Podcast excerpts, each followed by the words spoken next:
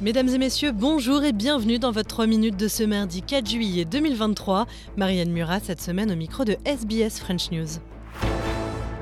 Le président indonésien est en visite en Australie pour trois jours au moment même où le gouvernement fédéral avait prévu de finaliser sa stratégie économique pour l'Asie du Sud-Est. Conséquence, après une rencontre entre Anthony Albanese et Joko Widodo, le Premier ministre australien a confirmé que les conditions de visa allaient changer pour les Indonésiens qui se rendaient en Australie. Objectif, renforcer les relations bilatérales. On écoute Anthony Albanese.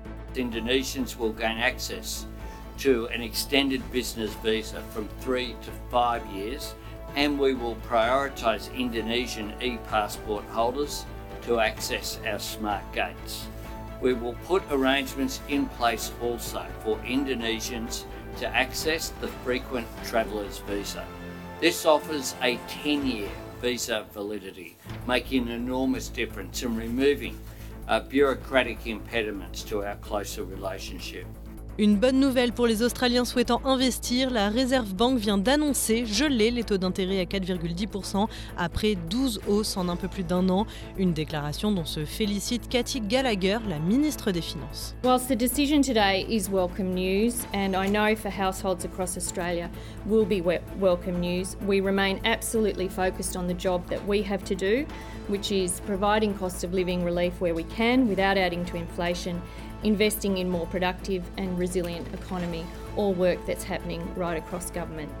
S'il était élu président, il pardonnerait Julian Assange, déclaration de Robert Francis Kennedy Jr. à propos du lanceur d'alerte australien qui va se faire extrader vers les États-Unis pour espionnage. Pardon Assange immediately because he's a newspaper publisher and it is crazy. Uh, it's crazy what they're trying to do to him. It's completely anti-American. Monsieur Kennedy a annoncé sa candidature à l'investiture présidentielle démocrate de 2024 en avril dernier. Et enfin, chasse à l'homme à Hong Kong, pas moins de 100 000 dollars promis par les autorités en échange d'informations sur 8 militants pro-démocratie en exil. Parmi eux, l'ancien leader étudiant du mouvement des parapluies, Nathan Lowe. Il a trouvé refuge au Royaume-Uni en 2020. On écoute son témoignage.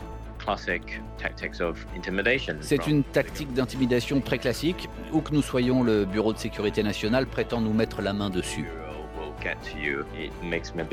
Ça me rend un peu nerveux parce que ça pourrait inciter des gens ici ou ailleurs dans le monde à livrer des infos sur moi, sur l'endroit précis où je me trouve. Il va falloir que je sois encore plus prudent.